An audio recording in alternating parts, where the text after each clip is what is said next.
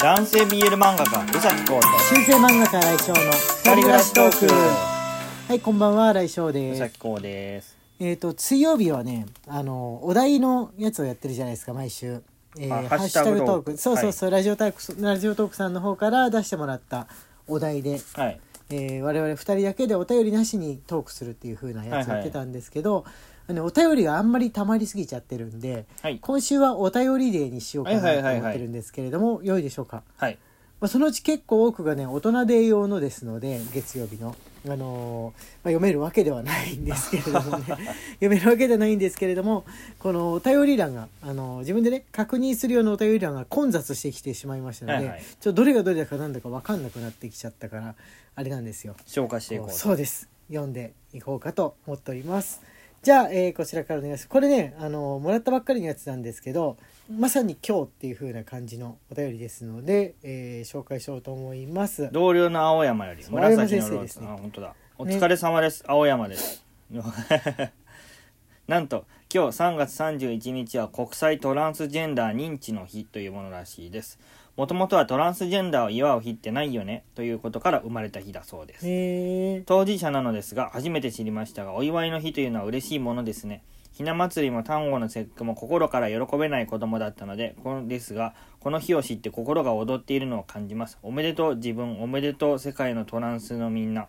先生方もぜひともお祝いしてください。ということです。はい紫のバラありがとうございました、そうなんだね。3月31日トランスジェンダーの人が最初に誕生認知認知された日とかなのかな？もしかしてあの海外国際って言ってるってことは、まあ、その世界で初めて認知された人が出た日とかなのかな？いやそういうわけではないと思いますよ。なんで定めたんだ？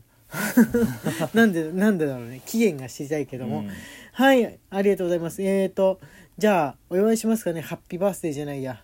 な、うん。この場合はどうやって祝うのが適切だと思う？おめでとうございます。おめでとうおめでとうっておかしくないかななんか。ひな祭りみたいなものと考えられるじゃん。いわばおめでとうでいいんじゃいないの。そういうのもおめでとうでいいんじゃないの？あれなんて言ってたっけね？単語の節句とかひな祭りってどうやって祝ってたっけ？なんか何かを食べるとか何かをするとかあるとそのおおめでとうとかよかったねとかいう言葉なしでも祝える感じがするからうん。そういうのできるといいな。食べ物とリンクしてほしい食べ物とかお酒とかと、そうするとこれを食べる日が何々の日って覚えるじゃん、うん。子供のうちから。なんかなんかあるといいな。あのね単語の節句だと頭文字みたいなやつがあるといいなってことを、えーこ思いついたら言います今度。思いついたらこれどうって感じで、はい。とりあえず、えー今のところは「おめでとうございます」っていう風な感じでしょうかね。言葉としてははいじゃあ次こちらお願いしますシフォンより楽しい竹シフォンさんありがとうございますありがとうございます今週の342回の大人デーは神回でしたね。めっちゃ面白かったです。333回のセクマイ介護についてすごく考えさせられました。私は以前入浴介助の仕事をしていたのですが、正直流れ作業を強いられてどこからどこまでが女性で、どこからどこまでが男性だったかわからないほど必死でえした。そんな風になるんだこんなに忙しくなるんだ。えー、が確かに性別の切り替えの時にはパーテーションをしてました。ごご高齢の方ほど恥ずかしがり屋さんなのでこれでもすごく気を使っていたのだと思います。セクマイの方は個別対応してもらえるような施設に入るぐらいお金持ちになれますように余裕のない現場にいたものからは以上です。ああ高齢の方ほど恥ずかしがり屋っていうのはあれだよね。すごいあのーこれは分かんない人は分かんないでいるワードかもしれうん。ない身近にいないとなかなかピンとおばあちゃんおじいちゃんになっちゃうと気にしなくなっちゃうんじゃないかなと思っちゃうじゃん確かに。ああだよね。うちのねおばあちゃんがあのー若い頃恥ずかしがるって言葉がないのかなぐらいにもう夏夏とか暑くなったら上とか脱いじゃってアッパッパ脱いじゃってとかっていう風な感じなんですけれどもあのボケ始めて半寝たきりみたいになった時に恥ずかしがり屋になっていったんだよね。であの俺のこともそのもうちょっと若い頃はなんか調べたら女じゃないとかって聞いたけどもう私は認めないからそういうの分かんないからねっていう風に今までと態度変えないからねみたいな感じだったんだけどあるそのこう半分ボケちゃった時に訪ねていったらトイレに行かさなきゃいけないっていうのではいはいはいはい。男性のいるところだと恥ずかしくってトイレ嫌だっていう風におばあちゃんが言い出したんだよね。あすごいそれインパクト強くてまず俺の性別を忘れてる。忘れてるってこと。俺のことね分かってんの。でも俺の性別のことを忘れてんの、うん。そのいろいろあったことも忘れてすり乗り換えられちゃってる、上にその恥ずかしがる人になってるっていう。うん。トイレの音を聞かれるのが恥ずかしいとかっていうのはなんかねなんかいろいろびっくりしちゃいましたね。ねそっかうちのおばあちゃんみたいなあけすけな人でもこうなるんだったらもともと内気だったおばあちゃんとかってどうなっちゃうんだろうっわていうふうに思いましたかね。もう一人のおばあちゃんの方は逆にすごい内気でお嬢様で育ってたんだけど逆にちょっとボケ始めちゃってから全然気にしないでバーって裸になって自分からなるようになったからちょっと人によんのかもしれないですね。理由はまだまだ俺にはわからないです。はいえっとああとねえー文章なしの差し入れのアイテムも届いております。はい吉野さん札幌の男魔女タロット占い師よりから元気の玉おいしい棒吉野さんからとぶどう売りさんより元気の玉。そしてともちーさんから絵文字付きで、えー元気の玉が届いております。はいありがとうございます。全部元気の玉ですね。元気の玉をもらって元気になりましょう。ありがとうございますえっ、とあこれね青山先生からもう一個お便り来てるからこれはまた後日あの今日2つになっちゃうからねちょっと後日紹介しようかなと思っております。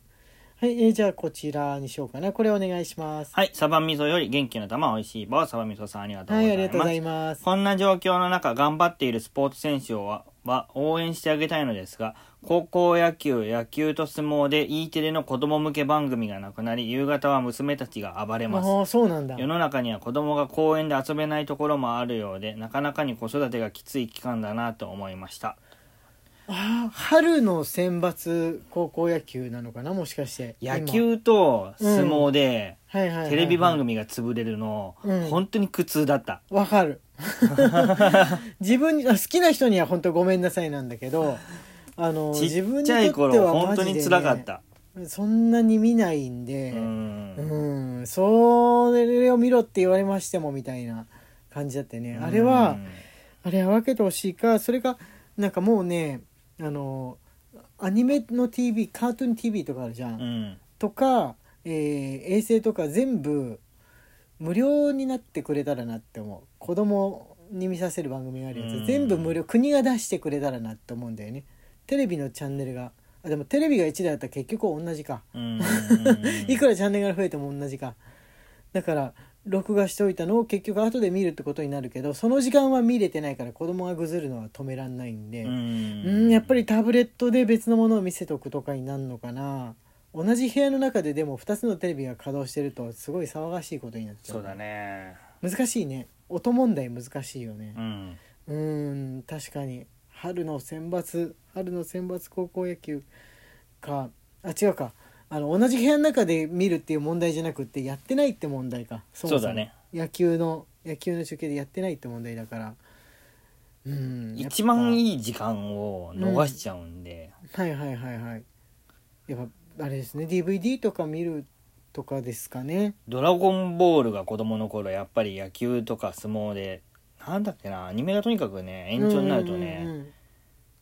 はいはいはい。やっぱねその時間6時半とか7時って、うん。本当に子供にとってゴールデンタイムなんですよ。なんでだろうね。なんかそうなんだよね、うん。ご飯食べた直後の辺。そう。うん。そこが潰れるってうん。重い。このここが重いって思ってるのってなんでこう半世紀ぐらい変わんないんだう。ろう、ん。だってもう多分自分たちより年上の世代今60ぐらいの世代の人からすでに子供の頃野球でアニメの時間潰れるの重かったなとかって言ってた言ってる。そういう年配の人から。でなんで改善されてない 考えてみたらやっぱりあれなのかな。親が帰ってきて会社から帰ってきて見るものっていうのを優先されるのかな。そんなに見たい？今の親。そんな見たくなくない？いやーでもツイッターとか見てると野球の話題みんなしてるよ、ああ見てんだ。高校野球見てるんだ、うん。そうなんだ。あれは一回でも応援席に行くと気分が違うもんなのかな高校時代とかに。えわかんないな自分にはね。あやってた人本当にごめんね。じゃあ次こちらお願いします。きなさよりコーヒー日と美味しい棒きなささん、はいありがとうございます。毎晩楽しませていただきありがとうございます。人生の分岐点私の分岐点もまさになで学入学でした。なで学ってのは我々の名古屋デザイナー学院。はい。私の最初の夢は絵本の挿絵画家だったのですが小さい頃にそれを母に言ったら「あんたが描くものなんか誰も喜ばない」と盛大に怒鳴られ完全に忘れていました薬学部を卒業してから漫画同人誌を書き始め OL 薬剤師の稼ぎで学費を貯めは周囲の反対を押し切って35歳でなで学に入学して新井先生青山先生のお世話になりました。在学中に結婚した夫は私が絵本を書くことに全面的に協力してくれます。本当に思い切ってよかったと思います。とのことです。はい木下さんありがとうございます。そうこうくんの学年言ったら1個下なんだけど年齢で言ったら俺の1個下ぐらいだったと思った。確か1個1個じゃないもうちょっと下かな。ぐぐらいだったんだけど明らかに自分との方が年齢が近いんでちょっとびっくりしましたけどそれを聞いた時には、ただあの青山先生のもともと友達っていうふうなことも聞いてたんであそしたらじゃあみんなよりかも大人世代なのかなぐらいは最初知ってたわけなんですけどもね、うん。でもあのがなんつうんだろう。大学出てからしばらく働いてまた学校に入るとかってあの海外だと割とやってる方ってね。いるものなんだけど、日本がなんかこう家庭があるのにこう勉強するなんてみたいな謎のムードがあるじゃん。ある、うん、これもね変わってくんだろうなと思うんですよね将来的には。木下さん、えーまあ、これからもよろしくお願いします。ということで時間がやってまいりました。中世漫画家新井翔と。男性 BL 漫画家うさきこうの二人暮らしトークでしたツイッターのフォローと番組のクリップもよろしくお願いします。はいまた明日ね